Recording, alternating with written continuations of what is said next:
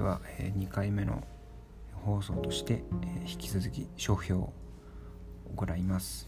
え本のタイトルは「史上最強の哲学入門。東洋の鉄人たち」です、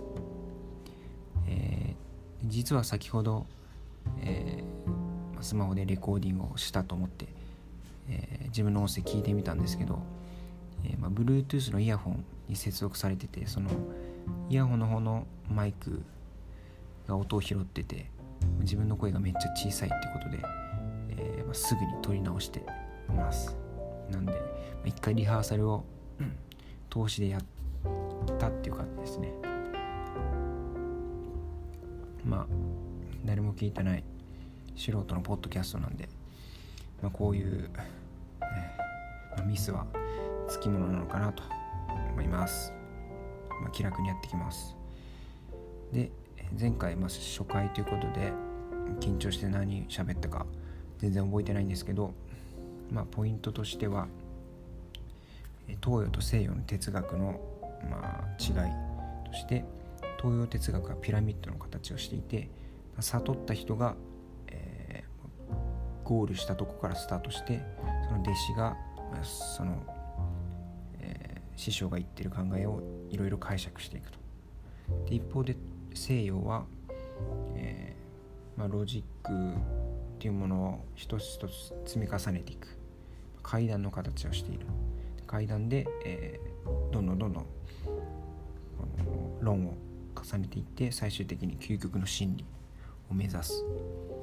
というのが、えー、まあ、大きな傾向の違いだよとあります。で、えー、今回からはえー、まあ、本に、えー、登場している登場人物の考え方を紹介します。まずスタートとしてインドの哲学ですね。で、えー、名前はヤージュニャ・バルキャという、まあ、聞いたことない人だと思うんですけどその人の考えですね。この人、えー、が言ってる、まあ、一番有名な、えーまあ、言葉残ってる言葉っていうのが、えー、ボンガ一如っていうのがあります。これは何かっていうと、えー、世界を成り立たせている原理。これがボン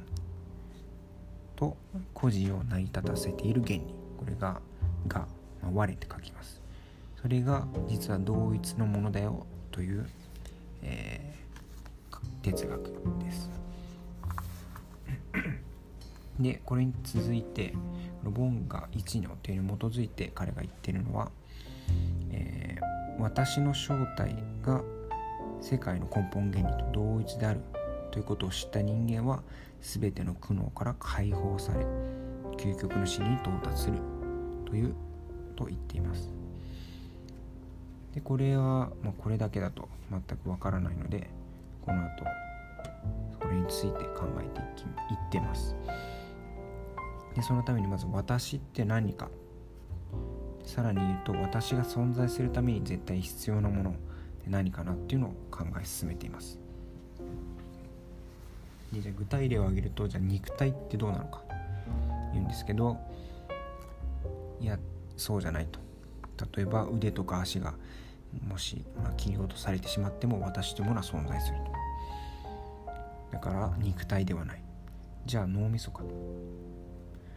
うん、人間脳みそで認識してると思っているので脳みそかというんですけどいや違うと。何かっていうと脳みそも、まあ、結局脳の中の細胞が刺激に対して反応して最終的にそれが、えー、自分の感覚として認識されるんですけど結局脳がどう脳の働きが分かってもそれが最終的に人間のこの認識リンゴが赤いとかその赤赤が赤であるっていうことを認識するのってまだ説明がつかないと。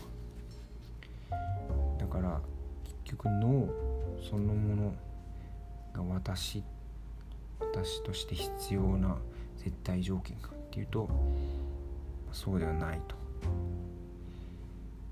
まあもっと言うと例えば、えー、この自分の人生が全部夢であるだとか、生まれた瞬間に脳みそになんかチップを埋め込まれてるみたいなそういう考え方も否定できないよねっていうことで哲学なので究極の考えに至るためにあやふやなものは正しくないとして脳みそも違うだろうと。でじゃそれをどんどんどんどん究極的に進めていってで何が残るかっ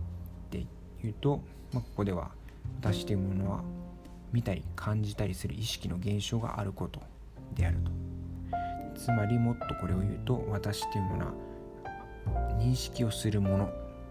であるというふうに、えー、まとめています。はい、なんでこの、まあ、私は認識するものであると。ってことを考えてでこの私私は、ま、世界とかを認識するものである。でそれを考える場合に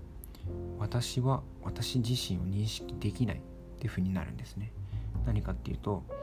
こうあるものを認識している自分っていうのを客観的に見た場合にその客観的に見ている自分っていうものをさらにそれは何かって考えるとそれを客観的に見なければいけない。それを客観的に見た場合に私を認識している違いますね、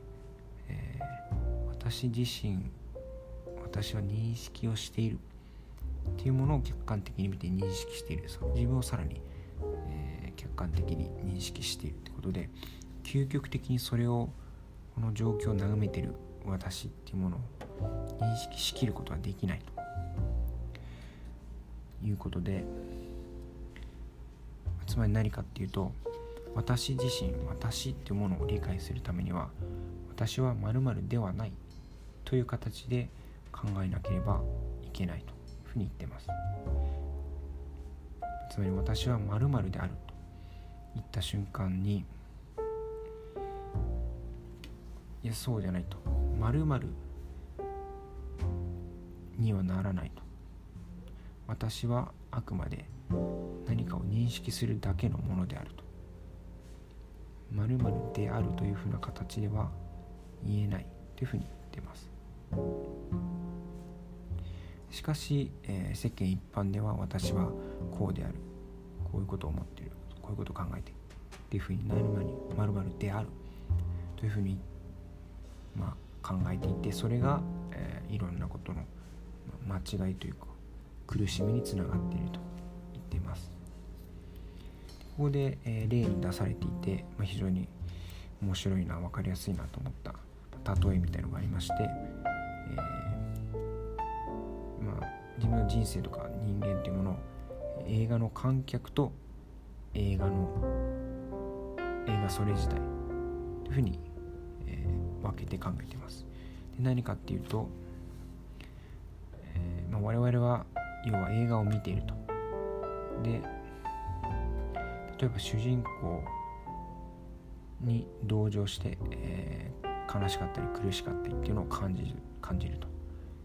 でも決して、えー、主人公が、えー、苦しいからといって見てる観客の私自身が実際に苦しいわけではないと。で人生もこれと同じであると。人は、えー、間違ってこうストーリーに入り込みすぎてえー、この映画を見てる認識しているってこと。でこう自分の映画の中の主人公の苦しみはあたかも自分自身観客の自分自身の苦しみであるというふうに勘違いをしてしまうと。これを同化すると。同化してしまっているという言ってるんですけれども、まあ、つまり映画の主人公と観客の自分が同じであるというふうに、えー、間違って考えてしまっていると。それが苦しみのもとであるよと。もしここを映画と観客の自分というものを切り離して考えられたら苦しみっていうものをまあ相対的にというか自分それに束縛されたりとかそれ自体を本当の問題だというふうに、えー、苦しんだり悩んだりすることはなくなるだろうと。そういうような考えをしています、えーまあ、このように、まあ、この後、えー、この後本では、えー、釈迦につながっていくというふうに書いてあって、まあ、自分の感想としてはこう最初に言った通り東洋哲学は自分の中に関心が向いててこう認識ってものを客観的にとかこう一歩引いた目線で考えるとそんな視点が、まあ、育っているのかなというふうに感じました。では、えー、10分も過ぎたところなので第2回目これで終わりたいと思います。無事ちゃんと音声が録音されていることを願って終了したいと思います。では。